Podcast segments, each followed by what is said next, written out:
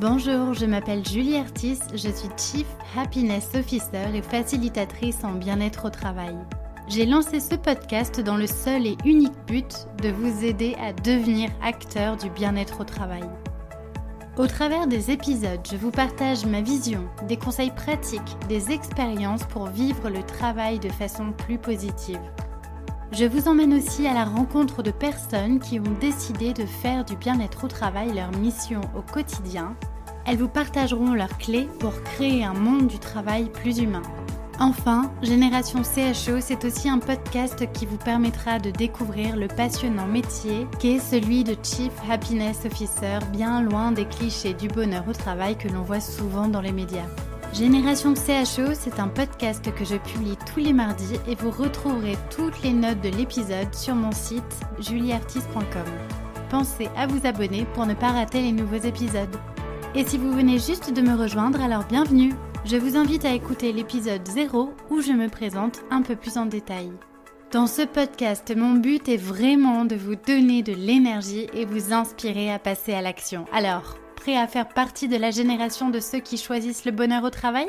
Installez-vous confortablement pour l'épisode du jour, c'est parti Avec la crise sanitaire, le monde du travail a été chamboulé. Paradoxalement, nous avons encore davantage parlé de qualité de vie au travail ces derniers mois, ces dernières années, et pourtant la détresse psychologique au travail continue d'augmenter. La question de la souffrance au travail n'est pas récente et grâce à l'identification des risques psychosociaux, c'est-à-dire les causes de la souffrance au travail, on est capable aujourd'hui de l'évaluer et de la prévenir. Pourtant, de nombreux salariés français estiment que leur entreprise ne s'intéresse que très peu, voire pas du tout à la question du bien-être au travail. Alors pourquoi? Pourquoi aujourd'hui le travail est-il encore autant synonyme de fatigue mentale, de stress, de burn-out, de harcèlement? Pourtant, les accords des partenaires sociaux sur la prévention de la santé au travail se multiplient, mais dans la réalité, les actions s'avèrent être largement insuffisantes ou encore trop superficielles. Pourquoi donc le travail est-il si souvent encore à notre époque synonyme de souffrance? Est-ce que le problème vient des hommes et des femmes qui composent nos organisations ou est-ce que le travail en lui-même est malade ou peut-être les deux? Eh bien, pour en parler, j'ai le plaisir aujourd'hui de vous présenter dans cet épisode Maxime Bellego. Bonjour Maxime. Bonjour.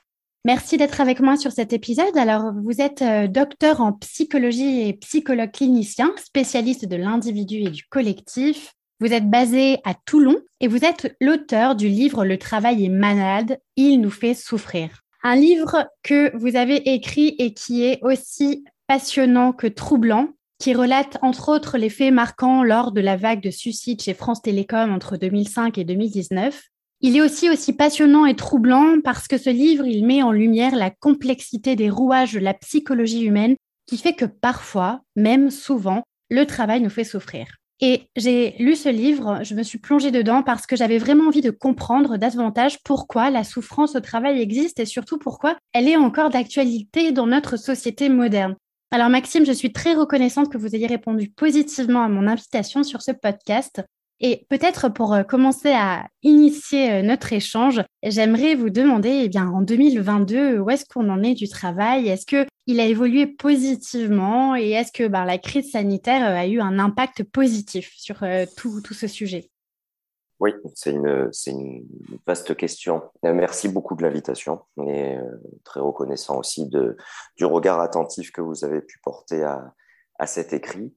Alors, 2022, qu'est-ce qui se passe au niveau du travail? Est-ce que la crise Covid a éclairé ça d'une autre façon? Ben, En fait, j'ai l'impression que ça, a surtout précipité euh, les conditions qui étaient déjà pas très très bonnes dans des conditions qui le sont encore moins. Euh, on a focalisé notre attention sur les métiers de soins, c'est bien, puisqu'on avait eu tendance à les oublier. Ça fait 20 ans hein, maintenant qu'on s'aperçoit que leurs conditions sont de pire en pire. Et là, avec la crise Covid, on s'aperçoit que euh, tous les hôpitaux sont dans le gouffre, c'est-à-dire qu'on se disait souvent qu'ils étaient au bord du gouffre, et là, ils y sont. Donc, euh, voilà, il faut, faut continuer à, à bosser là-dessus parce qu'il y a beaucoup, beaucoup de, de, personnes qui en souffrent. Et quand on est sur les autres secteurs, on n'est pas obligé d'être sur le secteur de la santé, c'est le plus visible actuellement, heureusement, mais ce n'est pas le seul. Euh, on s'aperçoit qu'il y a deux, deux tendances. Euh, la première tendance, c'est, euh, vous parliez tout à l'heure de résilience avec Boris Cyrulnik. Mmh. première tendance, ce serait ces entreprises qui ont réussi à traverser la crise avec une certaine forme de résilience organisationnelle qui leur permet d'innover, de créer des choses, de se lancer dans des, euh, dans des choses inédites euh, au niveau de, de, la gestion des équipes, du management et des organisations. Et puis, il y a celles qui se retrouvent un peu dos au mur, en grande difficulté financière, comme beaucoup. Hein. Mm. Et euh, bah, celles-ci, elles, elles sont dans l'obligation de réfléchir très vite. Et généralement, quand on réfléchit très vite, on ne réfléchit pas très bien. Et là, on s'aperçoit qu'il y a surtout une accélération de la cadence qui était déjà monstrueuse. Donc, je, comment dire, je, on arrive presque plus à l'intellectualiser euh, la question du rythme tellement qu'elle est importante, euh, tellement qu'il est important, pardon, le rythme. Et euh, on a aussi la question de la menace financière qui vient comme ça poser une atmosphère qui est ultra négative et avec une notion de risque énorme, un risque de banqueroute, un risque de, d'atterrissage forcé, un peu comme euh, a traversé France Télécom en début 2000 quand elle a amorcé sa privatisation et qu'on s'est aperçu que le bilan était catastrophique. Donc c'est pour ça, France Télécom, vous en avez parlé aussi tout à l'heure, c'est une histoire qui paraît assez ancienne maintenant, puisqu'elle approche la vingtaine d'années, euh, mais on s'aperçoit que les conditions euh, économiques actuelles, c'est-à-dire sortie de crise euh, sanitaire et entrée dans la crise financière et géopolitique, amènent des conditions qui ressemblent quand même pas mal à celles qu'a connues Orange, voire peut-être pire. Mmh. Voilà un petit peu. Hein. donc d'un côté des résilients et puis de l'autre une aggravation. Et euh, alors, justement, vous mentionnez euh, France Télécom au, début de votre carrière. Vous avez été euh, conseiller national en organisation du travail hein, chez France Télécom. C'était ça votre, votre intitulé, je ne veux pas me tromper. Euh, et donc, c'était à l'époque où il y avait cette vague de suicides qui aujourd'hui euh, fait un petit peu euh, cas d'école et illustration justement sur ces sujets de souffrance au travail. comment, comment on peut arriver à un stade où on, oublie l'humain pour des raisons productivistes, de performance Comment on peut arriver à cette maltraitance organisationnelle qui, finalement peut euh, euh, toucher euh, n'importe quel secteur, j'ai l'impression? Ah oui, tout, tout, ça touche n'importe quel secteur. Oui, effectivement, j'y ai fait ma thèse de doctorat chez France Télécom à cette époque-là. C'était pile au moment où ça n'allait pas. Et c'est pour ça d'ailleurs qu'ils m'ont gentiment ouvert les portes pour, pour, pour essayer de co-construire quelque chose ensemble de l'ordre d'un coup de main, en fait. Hein, ça a été ça. Une analyse, une, une, meilleure compréhension et puis un coup de main sur ce qu'on peut faire pour justement ne pas répéter l'histoire. Euh, alors, comment on en arrive là euh, euh, Ça, ça c'est vraiment la question. C'est comment on en arrive là. Le premier élément, c'est une absence totale de facteurs humains. C'est-à-dire que, vous voyez, moi, ce que je trouve fascinant, et c'est ce que j'ai toujours dit en école d'ingénieur, puisqu'ils ont toujours eu une vision de science dure, à l'intérieur de laquelle ils intégraient un facteur humain. Moi, j'ai toujours soutenu l'idée que dans le travail, il n'y a pas de facteur humain, puisque le travail est humain. Alors, il y a un facteur économique, il y a un facteur de manufacture, il y a un facteur technologique, il y a un facteur de ce qu'on veut, mais il n'y a pas de facteur humain en fait. Euh, sauf euh, dans une usine de robots. Donc là, il y a un facteur humain. Donc la première euh, erreur, c'est un de penser qu'il y a un facteur humain. C'est pas vrai puisque tout est entièrement humain. Et la deuxième grande erreur, c'est à la limite, si on, on veut absolument voir ça comme étant un facteur humain, bah, c'est de le négliger. C'est-à-dire, vous voyez la double erreur. Quoi. Non seulement mmh. on considère ça comme un facteur humain, mais en plus on le néglige. Mmh. Euh, dans cette négligence, qu'est-ce qu'on a? On a ce qu'on connaît tous très très bien, c'est-à-dire une, gestion par fichier Excel où on retient ce qui est en vert et on supprime ce qui est en rouge, sans vraiment comprendre les phénomènes qui sont tout autour, euh, sans vraiment analyser une, une, conduite du changement avec ce qu'elle pourrait avoir comme conséquence, alors que c'est possible, on sait le faire tout ça.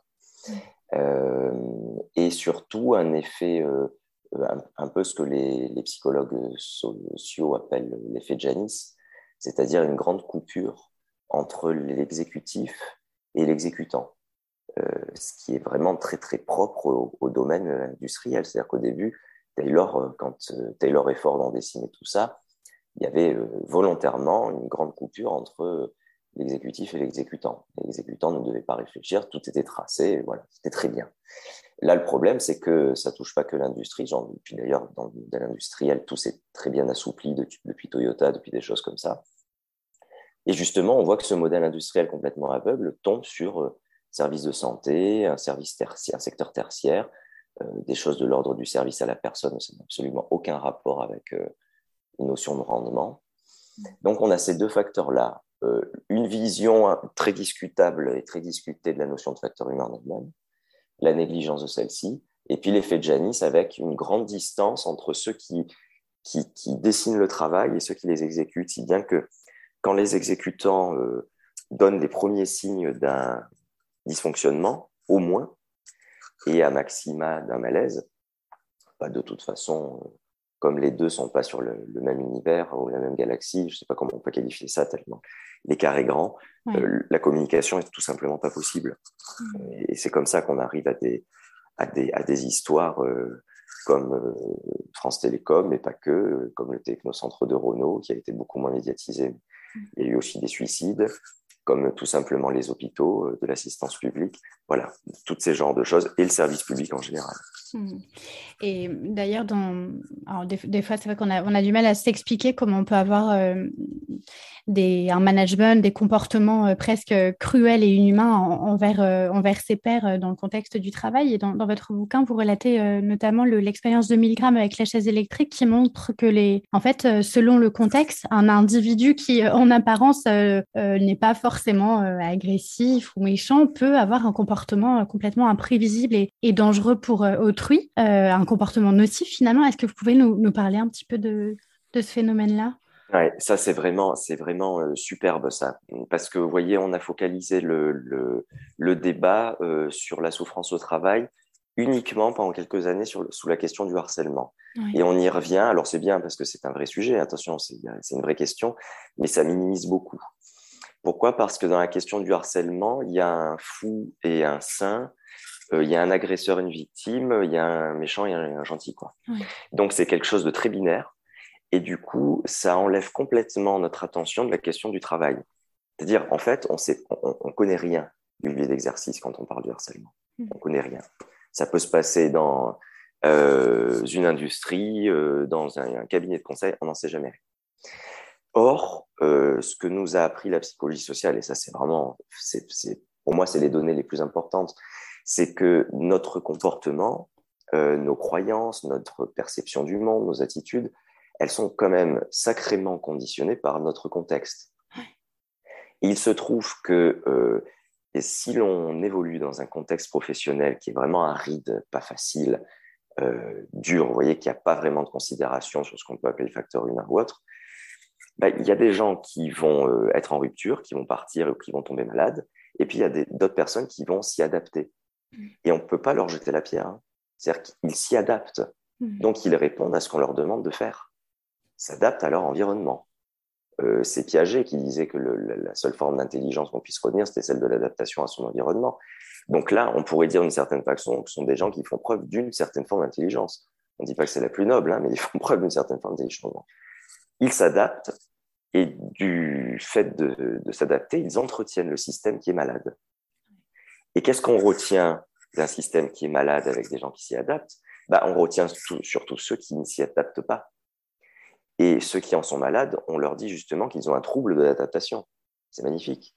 Vous voyez, on a retourné complètement le, le problème en disant qu'il y a un trouble de l'adaptation, il y a un trouble du stress adaptatif, il y a probablement quelque chose de l'ordre des émotions qui ne sont pas au clair, voire d'un trauma qui ne serait pas résolu et donc il y a une, une hypersensibilité quelque part. Enfin, c'est le monde à l'envers, quoi.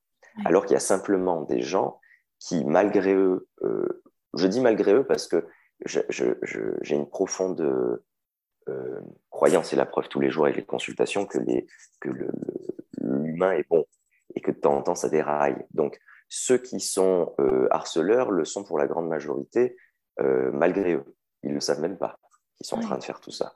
Après, il y, a une, minorité qui, qui est pathologique et ça, c'est un tout autre sujet parce que ne dépendent pas du, vraiment du contexte. Mais quand c'est dépendant du contexte, on a simplement euh, euh, des gens qui euh, sont dans une pression, qui l'acceptent, qui l'entretiennent, qui se mettent en accord avec ça, qui adaptent leurs valeurs à ça et qui tout à coup sont complètement transformés et donc forcément sont une courroie de transmission et de l'agressivité, du non-sens et de tout ce qui peut dérailler dans une organisation. Mmh. Ça m'évoque euh, beaucoup le, film qui est récemment sorti avec Vincent Landon, hein, euh, le, le, Monde de demain, je crois que c'est le titre, euh, qui, qui, montre justement cette, cette, pression qui repose sur, sur les managers hein, et qui, en gros, si les managers qui donc ont l'obligation de parfois choisir les salariés pour les, pour les dégager, hein, si je parle grossièrement, de façon assez inhumaine, et finalement, si on ne se plie pas à ces ordres qui viennent du dessus, eh ben, on dégage soi-même de l'entreprise. Quoi. Exactement, c'est de l'adaptation. C'est très bien fait, ce film est génial. Et on a aussi dans la même lignée, alors en beaucoup plus loufoque, mais c'est, ça raconte la même réalité, euh, Adieu les cons d'Albert Dupontel avec Albert Ah, je connais pas ça. Et donc, c'est quelqu'un qui est dans une rupture totale avec le système. Et mm. c'est là où on voit que le marginal, c'est celui qui ne s'adapte pas à ce qui est malade. Mm. C'est là où on a, où on a un sérieux sujet de, de représentation des choses actuellement. C'est-à-dire que le malade, c'est celui qui est pointé du doigt, c'est celui qui a un petit problème d'adaptation. Il y a quelque chose là à faire, je pense, en termes d'idéologie de, globale. Et, justement, alors vous évoquiez le sujet de, des croyances par rapport au travail. Et c'est vrai qu'on a tous plus ou moins cette, ces croyances maintenant que ben, pour travailler pour réussir, il faut travailler dur, il faut faire beaucoup d'heures. Et euh, le stress au travail, c'est devenu euh, presque une normalité. Euh, faire un burn-out au moins une fois dans sa carrière, c'est monnaie courante.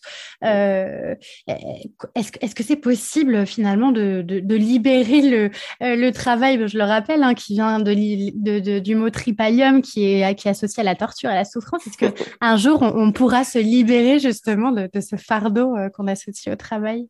Bah oui. Bah alors, bon allez, on fait un peu de philo pour le, pour le, clin, d'œil parce que j'adore Anna Arendt et elle, a beaucoup, beaucoup travaillé sur cette question-là. Et euh, elle, elle faisait un, un, distinguo entre le travail et l'œuvre.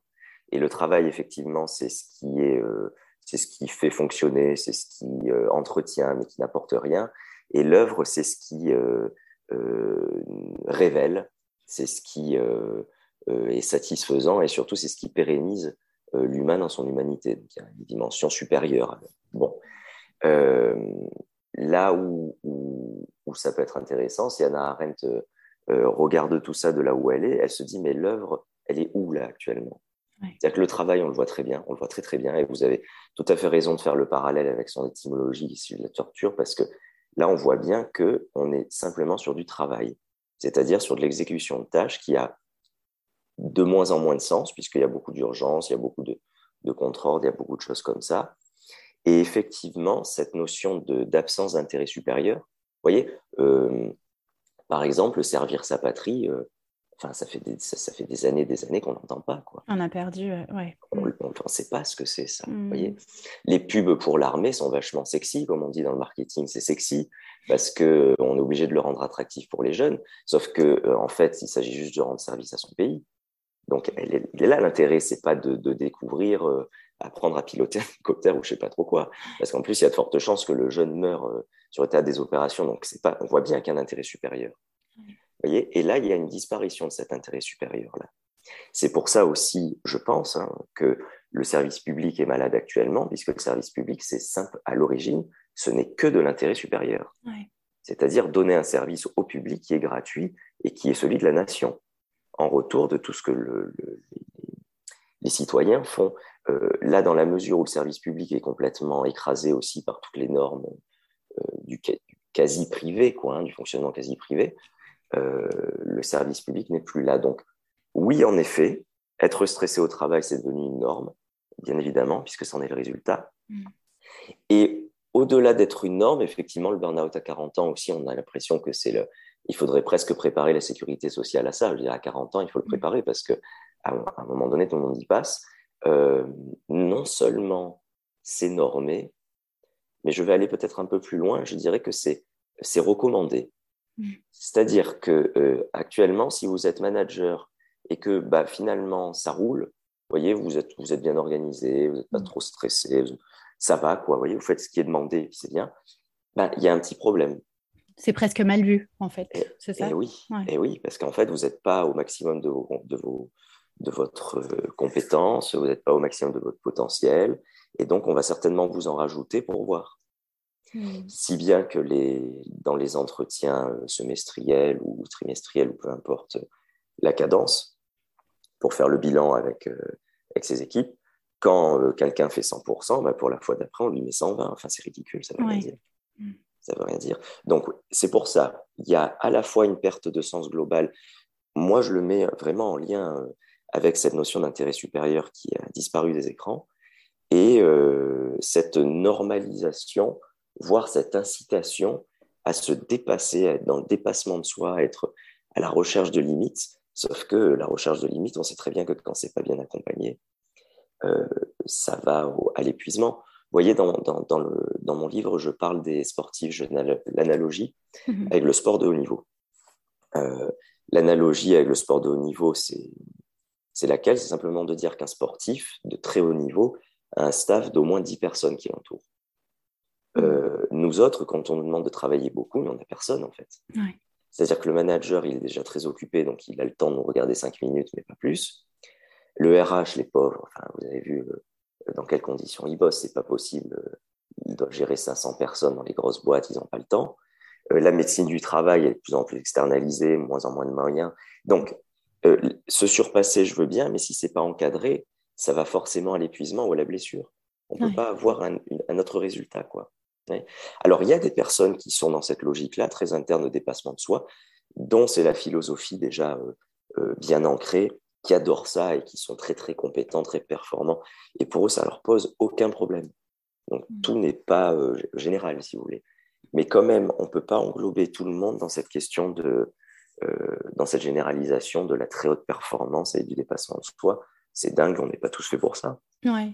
Puis il y, a aussi ce, paradoxe de euh, euh, je travaille trop, donc euh, du coup, ben, je vais commencer à, à, être de plus en plus stressée, donc je vais souffrir. Et comme je travaille trop et que je souffre, je suis censée du coup m'arrêter, mais je ne peux pas m'arrêter.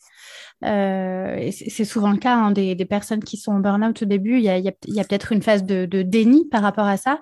Euh, est-ce que si on fait un petit focus euh, justement sur ce sujet du, stress, hein, parce qu'on sait qu'il y a le bon et le mauvais stress, mais le stress chronique, il, est, vraiment très dangereux pour notre santé. Comment ça se fait que bah, aujourd'hui le, stress soit entendu justement dans, le monde du travail et, comment ça se fait que les gens ne, ne prennent pas conscience que ça peut être un fléau et cette difficulté, ce paradoxe justement de devoir s'arrêter quand on doit s'arrêter, ça, vient d'où?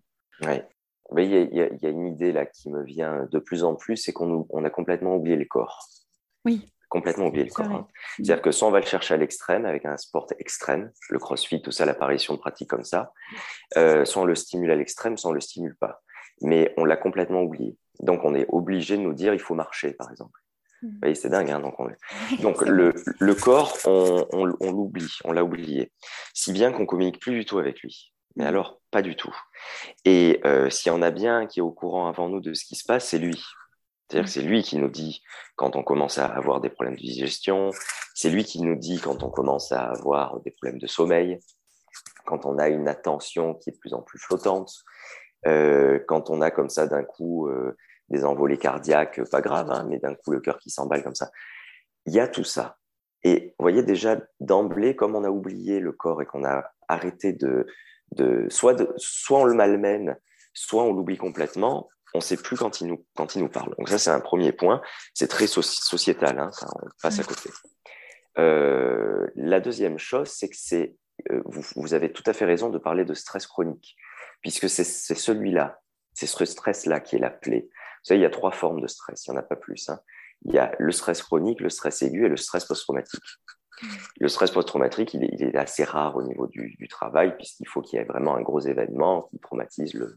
Ou, pas d'ailleurs, hein, un petit événement, mais qui traumatise. Finalement, on en a assez peu. Même si on s'aperçoit que la question du harcèlement, elle est d'une certaine façon traumatisante, mais ça, il faudrait le creuser dans, un autre, dans, une autre instance. Mm. Euh, ensuite, on a le stress aigu, où finalement, ben, on peut être stressé quand une porte claque, un pétard explose. Mais du moment où on a identifié tout ça, le corps se calme. Et puis, on a le stress chronique. Et celui-ci, c'est le plus terrible puisqu'il est modéré. C'est-à-dire qu'un stress chronique, à l'inverse d'un stress post-traumatique et d'un stress aigu, le stress chronique est modéré. C'est-à-dire qu'il passe sous nos radars conscients. Le corps s'en aperçoit, euh, il voit très bien quelque chose qui ne va pas, mais c'est tellement des petites choses, c'est tellement des petites dysrégulations. C'est une mauvaise nuit de sommeil, euh, c'est une mauvaise digestion, c'est une céphalée à droite à gauche, euh, c'est une irritabilité, voyez, c'est, c'est, on perd un peu son calme.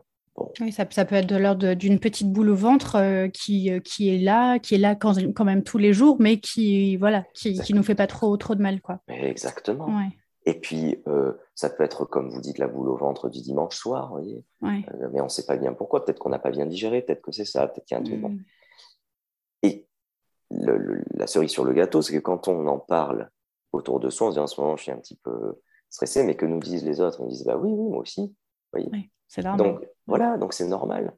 On va pas commencer à en faire toute une histoire, quoi.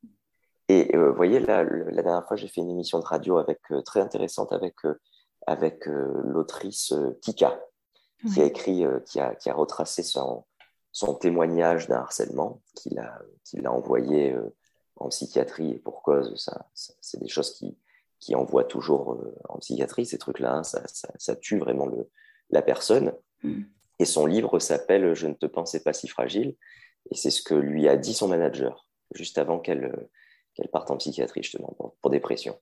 Mm. Euh, vous voyez, je, je, ne te, je ne te pensais pas si fragile, c'est pas une phrase, c'est pas un drame, il n'y a pas d'insulte, il n'y a pas de, de, menaces, il n'y a pas de choses comme ça. Mais c'est terrible comme phrase. Et ça nous rend coupable en plus. Euh, ça nous... Oui, hmm. ça découpe de l'intérieur, un truc comme ça. Je ne te pensais pas si fragile, c'est que ça renvoie tout sur soi. Hmm. Donc c'est vraiment soi, on est vraiment une merde en fait. Hmm. C'est terrible ça, parce qu'on en prend la responsabilité. C'est ça le stress chronique. C'est des petites choses comme ça qui paraissent anodines. Vous voyez, quand on est à table avec des amis, si on dit euh, à quelqu'un, bah, quand même, tu vois, mon boss, il m'a dit, je ne te pensais pas si fragile, ça va pas, vous voyez, ça va pas mettre une révolution pendant le dîner. Vous voyez, ça les gens vont passer me voir, quoi. Parce que c'est une petite phrase, sauf qu'elle est terrible. Ça, plus ça, plus ça, plus ça. je, tiens, je, je, pense qu'on a peut-être fait une erreur de recrutement ou euh, je ne sais pas si tu es à la hauteur vraiment de ce job, tout ça, mais c'est terrible. Qu'est-ce que c'est que ces histoires? Ça, plus les, les, injonctions paradoxales de il faut le rendre pour hier, le document. Enfin, donc, on est sur des choses qui sont pas graves, mais qui sont tellement répétées qu'elles le deviennent. Hmm. Et c'est ça le stress chronique. Et c'est vrai qu'on est dans une société euh, complètement déconnectée de notre corps. Hein. Vous parliez d'injonctions, on est beaucoup dans les injonctions de il faut faire, faire, faire, et on oublie d'être, en fait. Euh, c'est assez, euh, c'est assez dramatique, euh, effectivement, qu'on nous dise qu'il faut apprendre euh, à respirer, qu'il faut apprendre à se détendre, qu'il faut aller marcher dans la nature. Enfin, tout ça, c'est des choses euh, qui sont pleines de bon sens, mais qu'on ne fait pas du tout au quotidien. quand même, il, est recommandé de marcher, enfin, voyez, de marcher au moins 20 minutes. Donc, on, était, on était vraiment allé très loin, quoi, dans l'oubli du corps, l'oubli de la question du corps. Sauf que lui, il n'oublie pas. Et il nous le renvoie. Et quand il nous le renvoie, généralement, c'est trop tard. Oui, là, j'ai un ami qui m'a raconté que son beau-frère, qui était complètement surmené, une espèce de rupture d'anévrisme. Euh, il a failli se retrouver euh, complètement euh, out. Donc, il arrête de travailler, ça c'est sûr. Ça c'est sûr. Mm. Mais il a, il, a, il a, failli en mourir. Et donc, peut-être pour ceux qui nous écoutent, les, peut-être les, les, premières actions pour, pour se prémunir de ce stress, c'est d'apprendre à réécouter ben, un corps qui est fatigué, qui nous exprime ah différents symptômes, et puis connaître ah ses limites aussi. Ça peut ah être. Oui. Ah oui, oui, oui, oui. Oui, oui. Et puis, euh, euh, accepter la fatigue. Oui. C'est pas, c'est pas grave d'être fatigué. Mm. surtout avec notre rythme actuellement, quoi. Enfin, on est, on est vraiment sursollicité. Il se passe des choses pas drôles. Euh, on a été quand même bien malmené, pas, pas, intentionnellement, mais on a été quand même bien malmené avec cette histoire de Covid. Mm. Donc, et puis là maintenant, c'est la guerre qui est pas très loin, avec des, des, des conséquences qui nous touchent directement. Bon, le stress est normal, la fatigue est normale, tout ça, il faut l'accueillir, quoi. Il faut vraiment l'accepter. Et vous voyez, dans le, dans le vocabulaire, c'est plus qu'un mot, hein, c'est vraiment le, les, linguistes disent que c'est performatif, c'est-à-dire que ça fait faire. Mm. Euh, c'est pas pour rien que le médecin arrête. Il nous, il nous arrête. Vous voyez Il nous dit, je vais vous arrêter. Parce que nous, manifestement, on n'est pas capable. Donc, il y a quelque chose, il y a un gendarme de la santé qui passe par là, qui dit, hop là haut les mains, je vous arrête. Et là, on est obligé de le faire. Mais euh, comme vous l'avez dit tout à l'heure, on rentre, on n'est pas content parce qu'on va prendre du retard, parce qu'on va mettre les autres euh, euh, en position de, surcharge de travail, etc. etc. Sauf qu'un jour, sinon, ce sera le corps qui s'arrêtera de lui-même et là, on aura, on aura plus d'autre choix que de, que, de s'arrêter euh, vraiment. Euh, est-ce que la, question aussi, c'est pas de peut-être euh, remettre le travail à sa juste place et se dire que finalement, aucun travail, quel que soit le travail, même s'il est passionnant, challengeant, ne mérite finalement qu'on y laisse sa santé mentale, psychologique, physique, émotionnelle. Enfin, voilà, c'est peut-être de, de, mettre, au vu du temps qu'on passe à son travail, peut-être de se dire, bah, c'est quand même pas ma vie, le travail finalement. Oui, ouais. Ça peut être très épanouissant et puis euh, tout le monde n'en meurt pas. Enfin, vous voyez, là on en parle, donc on a l'impression que c'est toujours comme ça, mais mm. quand on, pourrait parler du travail épanoui, on aurait plein d'exemples aussi euh, à donner. Euh, simplement, c'est le fait de s'oublier. Je crois qu'il est là le, le, souci, c'est le fait de, de s'oublier complètement, mais vraiment complètement. par exemple, dans les consultations cliniques, à un moment donné, pour le bien du, patient, on est obligé de, s'oublier, c'est-à-dire de, se mettre de côté pour être centré uniquement sur le patient. Mais c'est le temps d'une consultation. Et ensuite, on reprend notre vie. Là, dans le, dans, le, monde, du travail hors santé, euh, j'ai bien l'impression que tout le monde s'oublie, mais je ne sens jamais reconnecté. Et c'est pour ça que vous le dites très bien, qu'on nous apprend à respirer, qu'on nous apprend à méditer, pour simplement se reconnecter, quoi il y a des gens qui se reconnectent. Il y a des tas de gens qui seront reconnectés pendant le confinement. Ils se sont reconnectés. Pourquoi? Parce qu'ils ne pouvaient plus bosser, ils ne pouvaient plus rien faire, ils étaient enfermés chez eux. Pour certaines situations, c'était dramatique, mais pour d'autres, il y a des gens qui se sont dit Ah mince, en fait, c'est possible de rien faire. C'est possible de, de, simplement être sur le canapé et regarder le plafond. Et j'en meurs pas. Hmm. Et même parfois, ça me fait du bien. Donc, oui, bien sûr, il y a le métier, le métier passion qui pose pas de problème. Ensuite, il y a le métier qui est très, très accaparant et celui-là, il peut être problématique. Et puis après, bon, bien sûr, il y a le métier, euh, le métier de besoin. Hein, je veux dire, ces gens-là, hein, euh, ceux qui vraiment travaillent très dur pour vivre, la question des risques psychosociaux ne se pose même pas. Ça ne se pose même pas. Hmm. Quelqu'un qui est obligé de, de, cumuler trois ou quatre euh, jobs pour arriver péniblement à 1500 euros pour nourrir ses enfants, là, si on lui parle de risques psychosociaux, il n'a même pas le temps de rigoler, mais ça va être le fond de sa pensée. Parce que lui, tout ce qu'il voit, c'est de la survie. Alors justement, sur les, risques psychosociaux, euh, euh, il y a eu quand même pas mal d'avancées positives sur ça pour reconnaître euh, bah, justement qu'il y a, des mots au travail et qu'il y a des façons aussi de les traiter. Puis cette question-là de la qualité du travail aussi a évolué avec le nouvel acronyme aujourd'hui QVCT, qui me fait pas forcément plaisir à titre personnel, parce que je me dis que ça noie encore plus aussi les gens, peut-être sur tout ce jargon qu'on a du mal à comprendre basiquement. Mais en tout cas, il y a peut-être cette nécessité, justement, cette volonté dans ce nouvel acronyme QVCT c'était de, recentrer le sujet véritablement sur le travail et peut-être éloigner un petit peu toutes les actions superficielles dont on parle souvent quand on parle de bien-être au travail. Pourquoi on a mis déjà euh, tant de temps à parler de, risques psychosociaux et justement vous évoquez que peut-être que c'est le travail en lui-même qui fait souffrir. Est-ce que vous pouvez euh, euh, nous parler de ça? Oui, officiellement, les risques psychosociaux, ça date de 2011. Ça veut dire que déjà, il y a une belle décennie où se sont développées des choses, hein, entre, 2000 et 2010. Euh, mais avant ça, effectivement, on cristallisait les, difficultés sur l'individu. Sur C'est-à-dire, soit il n'était pas adapté, soit il avait une maladie type perversion narcissique, etc. etc.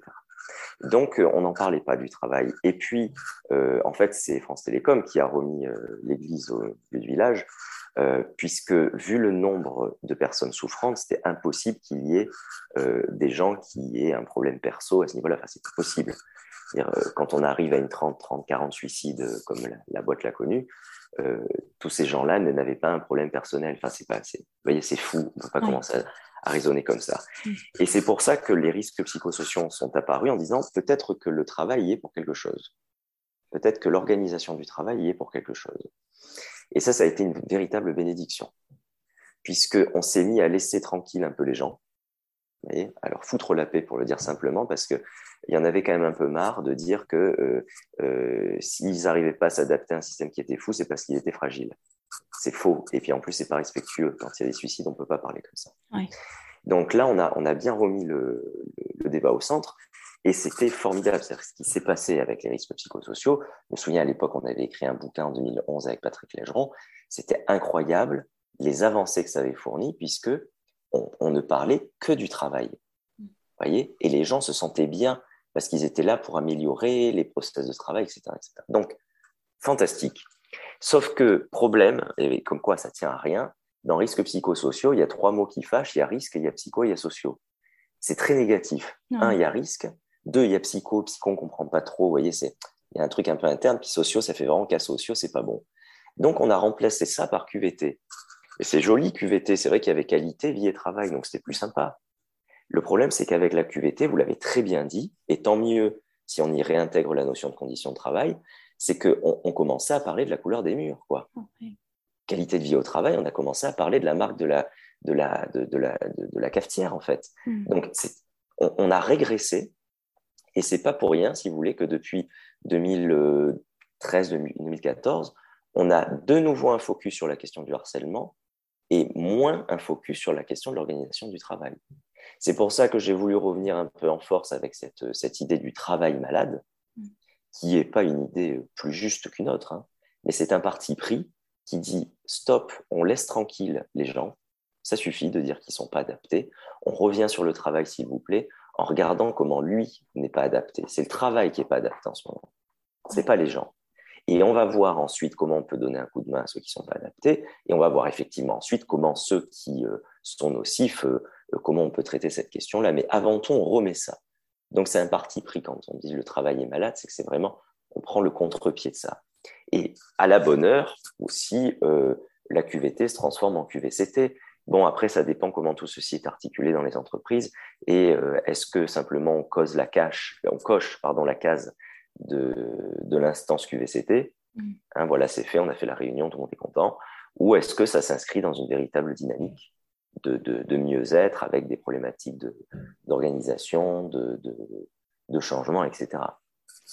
Et alors, quelle est la place du bonheur au travail dans tout ça? Parce que c'est un sujet aussi dont on parle beaucoup euh, avec euh, l'arrivée, euh, l'émergence du, Chief Happiness Officer dans laquelle je suis assez engagée parce que je, pense qu'il peut être aidant sur le sujet de la qualité du travail, un peu à la mesure d'un chef de projet qui va un peu impulser la dynamique dans l'organisation et qui peut co-construire cette démarche-là avec des psychologues du travail, avec le service RH, etc. C'est quoi un petit peu votre, votre vision de tout ça? Est-ce qu'on peut voir le travail euh, euh, comme un endroit où on peut s'épanouir, voire être heureux aussi? Bah, je vais vous répondre de façon radicale, comme ça au moins on peut lancer le débat. je connais un petit peu votre, enfin, vous le partagez dans le bouquin, un petit peu votre vision, donc je, sais un petit Voilà, moi le bonheur au travail, pour moi, c'est pas une question. Euh, le bonheur, c'est très personnel. Mm. Et ce qui est sûr, c'est que le travail peut donner des conditions de malheur, ça c'est clair, puisqu'on les a vues, on le voit actuellement. Euh, pour donner des conditions de bonheur, je ne comprends pas bien. Parce que le bonheur, déjà, c'est très difficile à définir. Vous voyez, vraiment. Euh, quand on met son nez dedans, c'est quasi impossible à définir. Et puis, vous pouvez avoir euh, un super, une super équipe, un super chef, je veux dire, une super direction, un truc. il y a toujours des gens qui seront malheureux. Donc, vous voyez, on ne peut pas l'induire vraiment. Ça. Donc, pour moi, ce n'est pas une, un sujet. Par contre, je suis tout à fait ouvert pour le, pour le discuter, pour le traiter, vous voyez. Et de même que la question du, Chief Happiness Officer, hein, c'est bien comme ça qu'on dit. Oui, oui c'est ça. Voilà, j'en parle dans mon livre. J'ai vu qu'effectivement, vous y étiez très, très impliqué. J'en parle dans mon livre en disant que euh, la profession est noble. J'insiste, la profession est noble, mais son utilisation ne l'est absolument pas. Je m'explique. Euh, mettre quelqu'un au centre d'une organisation qui soit responsable de tout ça, je trouve ça magnifique parce que ça veut vraiment dire qu'on a, qu'on a fait un grand pas. Donc, toutes les personnes qui incarnent cette fonction-là sont forcément des gens euh, sympas. Enfin, je veux dire, je ne vois pas quelqu'un de vicelard qui va prendre ce poste-là. Mm. Euh, néanmoins, si c'est pour lui demander de rendre des comptes sur euh, le bonheur, comme on dit, sur la convivialité, si c'est pour instaurer des choses obligatoires pour remplir un peu les rapports de la QVCT justement ou des RPS, et pour avoir simplement la question de la responsabilité de l'entreprise au clair, alors pour moi, c'est un jeu de dupes.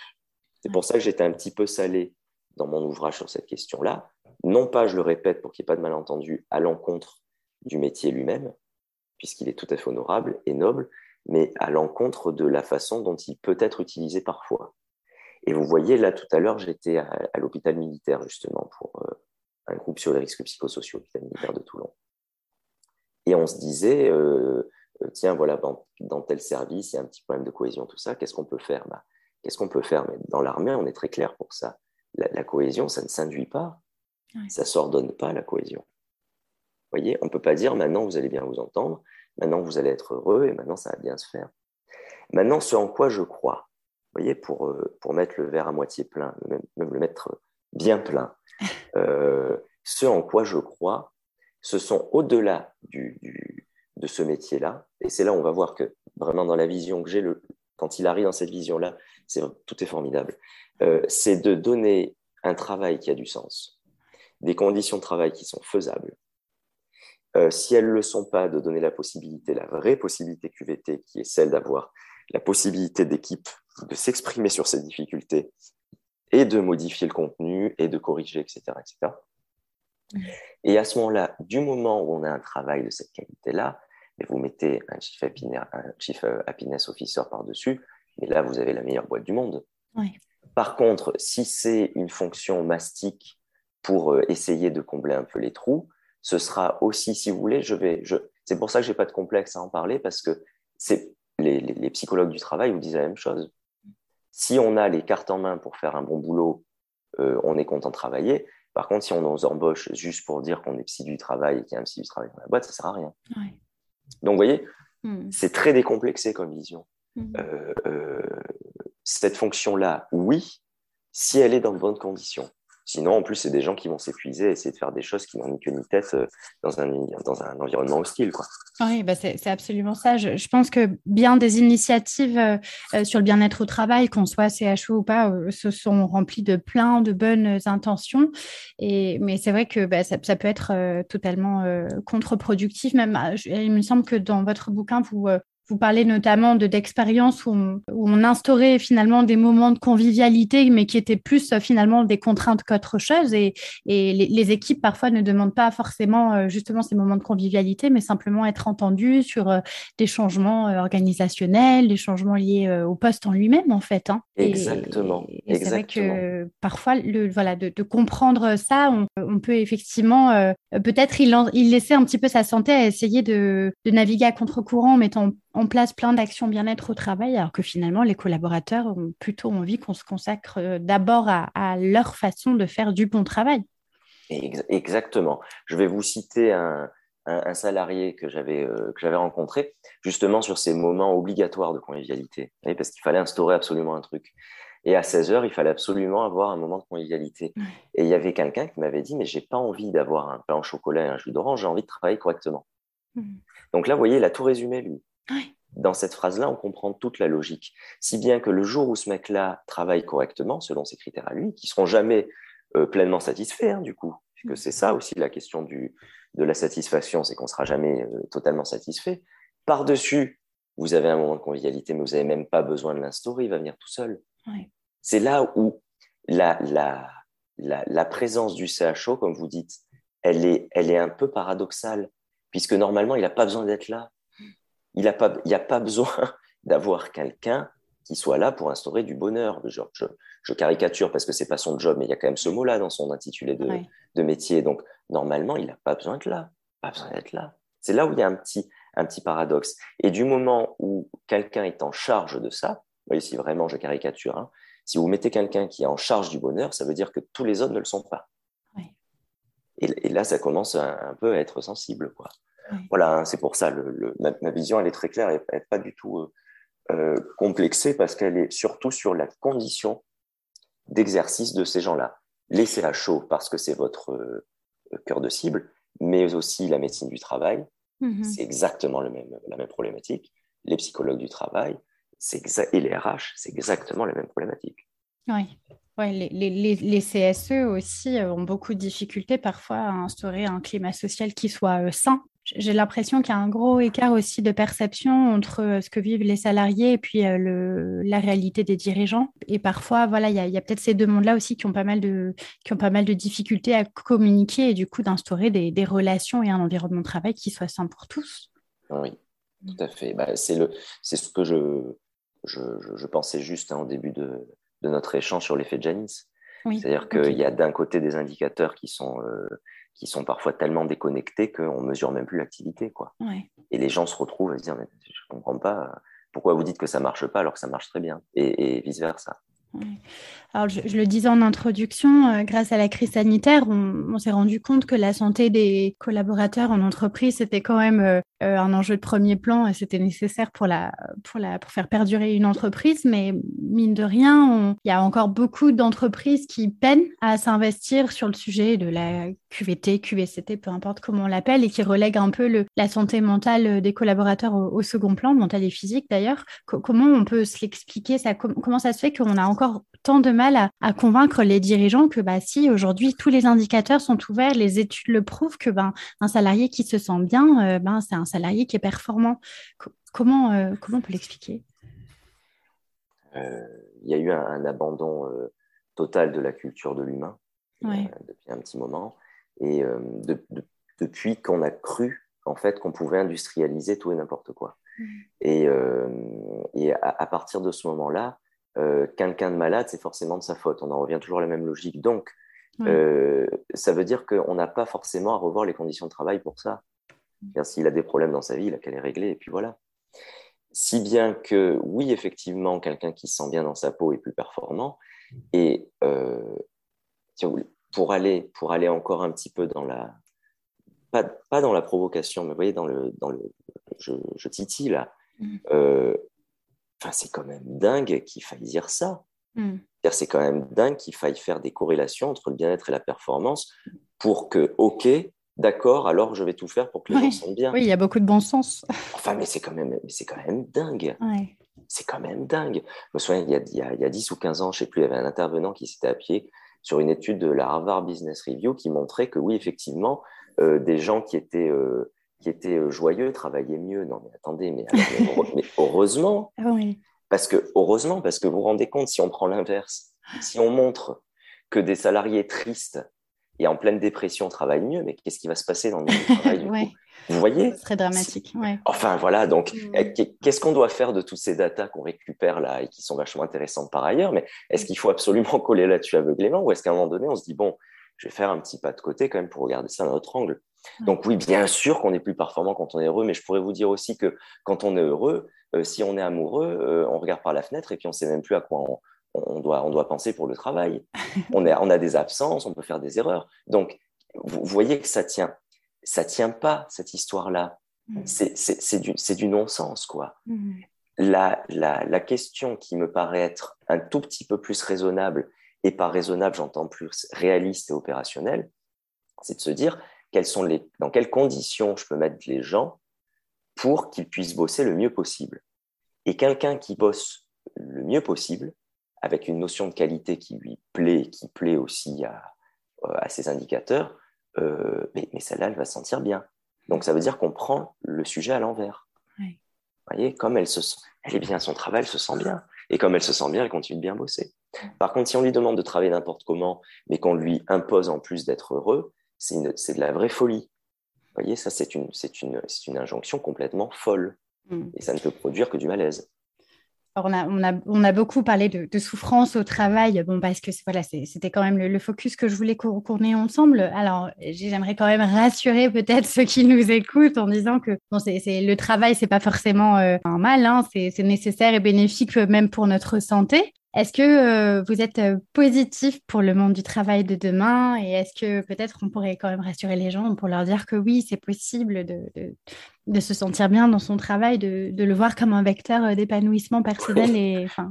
bah oui. Oui, oui. Vous pouvez, vous pouvez dire à ceux qui nous écoutent de laisser le Prozac, on n'a pas fini. effectivement, il y a des belles choses à faire. Bien sûr que c'est très épanouissant. On n'en a pas parlé, mais ceux qui ne travaillent pas et qui subissent ce non-travail, c'est-à-dire les chômeurs, hein, pas les eh rentiers. Les... Quoique les rentiers aussi souffrent d'une certaine façon, mais mmh. différemment. Mais les chômeurs, euh, euh, euh, c'est un enfer, quoi. Ils ne s'occupent pas. le, le, bore-out, c'est un enfer aussi. Bon. Mmh. Donc, oui, bien sûr, il se passe de très belles choses au travail. Il vaut mieux travailler que de ne rien faire, ça c'est une évidence. Euh, sauf si les conditions sont extrêmes, hein, mais voilà, à conditions raisonnables, c'est génial. C'est très épanouissant. Ça permet de renouveler les interactions sociales. C'est-à-dire qu'une grande leçon aussi, euh, de, pour la petite information, là j'ai publié un troisième bouquin sur euh, la crise Covid vue par les psys aux éditions Satas.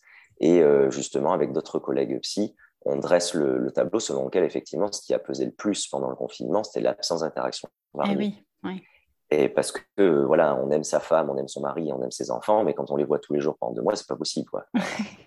Donc le travail, ça sert à ça aussi. Ça sert à avoir d'autres personnes, à avoir d'autres rites, d'autres valeurs, d'autres modes de communication, d'autres représentations, d'autres, d'autres, d'autres conflits. Si bien que quand on rentre chez soi, on se régénère et puis c'est, c'est formidable. Donc le travail, ça amène tout ça. C'est, c'est fantastique. Je suis positif. Voilà, je vais vous dire, je suis optimiste. Hmm. Pour la simple et bonne raison que euh, euh, déjà, on, en parle. Vous voyez, vous m'invitez à en parler, on en parle. Ça veut dire que ça bouge. Il y a 10-15 ans, il n'y avait pas tout ça. Donc ça bouge. Ça veut dire que ça bouge. Moi, je suis très, très content de ça. Et puis, euh, à un moment donné, il y a notre génération qui s'aperçoit que ça va, que ça tourne pas.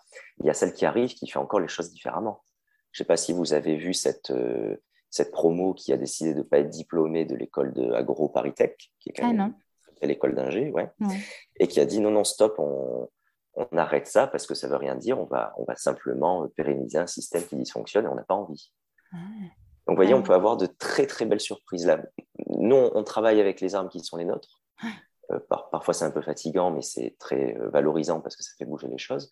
Et là, on voit une génération qui arrive après nous qui a une autre forme de créativité et qui a une autre forme d'énergie. Je pense que ça va faire bien bouger les choses. Et j'ai hâte de voir ça, j'ai hâte de les accompagner, puis surtout, à un moment donné, de les laisser faire et les applaudir. Oui.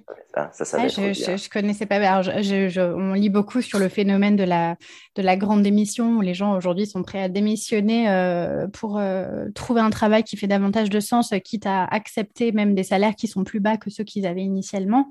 Donc, c'est vrai que ça montre quand même une prise de conscience sur le, le fait qu'on ne veut plus vivre le travail, en tout cas de la même façon. Qu'est-ce qu'on pourrait dire, Maxime, euh, euh, pour donner peut-être envie aux gens qui nous écoutent de s'engager davantage sur ce sujet de la qualité de vie au travail, de, enfin, du travail de façon générale, euh, pour le rendre plus sain? Alors, si on n'y va pas, ça va à nous. Hein, si je dois le dire simplement, c'est ça. si on s'y intéresse pas, de toute façon, le sujet va s'intéresser à nous. Mm. par le biais de problèmes, par le biais de, de, de soucis de santé, de difficultés, bref.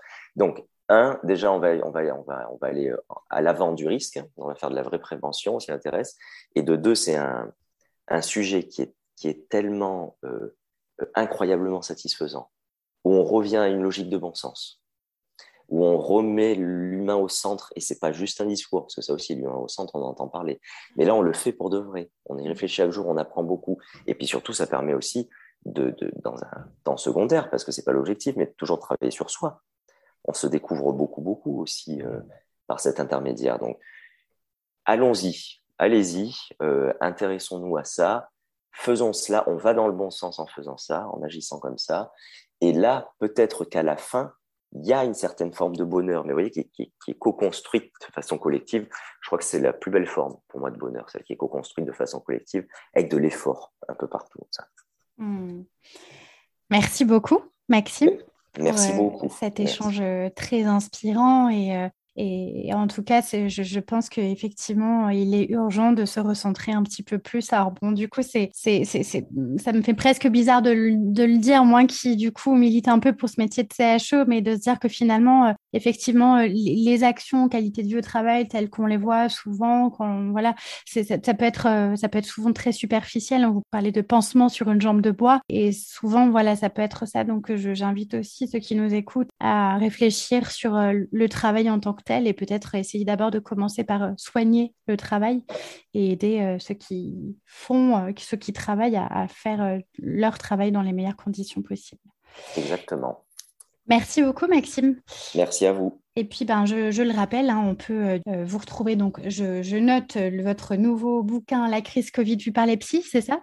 Oui, c'est ça. Et puis, euh, donc, j'invite aussi euh, ceux qui nous écoutent à lire euh, Le travail est malade, il nous fait souffrir, qui est réellement passionnant. Et d'ailleurs, dans ce livre-là, vous, vous, faites un, un large focus sur les risques psychosociaux et le tableau des RPS sur lequel vous vous basez aussi pour bah, finalement analyser euh, euh, des faits directs qui contribuent à, améliorer la qualité de vie au travail et mieux comprendre tous les mots qu'on peut avoir euh, sur le, sur le travail. Donc c'est un livre vraiment passionnant et merci en tout cas pour cette contribution parce que bah, je, je, suis assez optimiste aussi. Je pense que c'est toutes ces contributions-là qui petit à petit feront, feront avancer, je l'espère, ce monde du travail qui est encore un peu douloureux parfois. Toi. merci beaucoup, merci beaucoup. Merci et j'espère en tout cas euh, que euh, vous, aurez, euh, vous aurez matière à être inspiré hein, pour ceux, ceux, qui nous écoutent et je vous dis à très très bientôt pour un nouvel épisode du podcast Génération CHO et d'ici là, n'oubliez pas, prenez soin de vous. Voilà, c'est tout pour aujourd'hui. Mille merci d'avoir écouté jusque-là. Une dernière petite chose avant de nous quitter. Si le podcast vous plaît, je vous invite à m'écrire un petit commentaire ou à me mettre 5 étoiles sur iTunes. Ça me fera très plaisir et c'est le plus simple pour m'aider à faire connaître le podcast et permettre à d'autres de le découvrir plus facilement. Si vous souhaitez me contacter, me poser des questions ou bien m'envoyer vos feedbacks, je serai ravie de vous lire et de vous répondre vous pouvez me retrouver sur les réseaux sociaux, sur mon compte LinkedIn à Julie Artis ou sur Instagram avec le pseudo Génération CHO. Un grand merci pour votre écoute et je vous dis à très bientôt pour un nouvel épisode.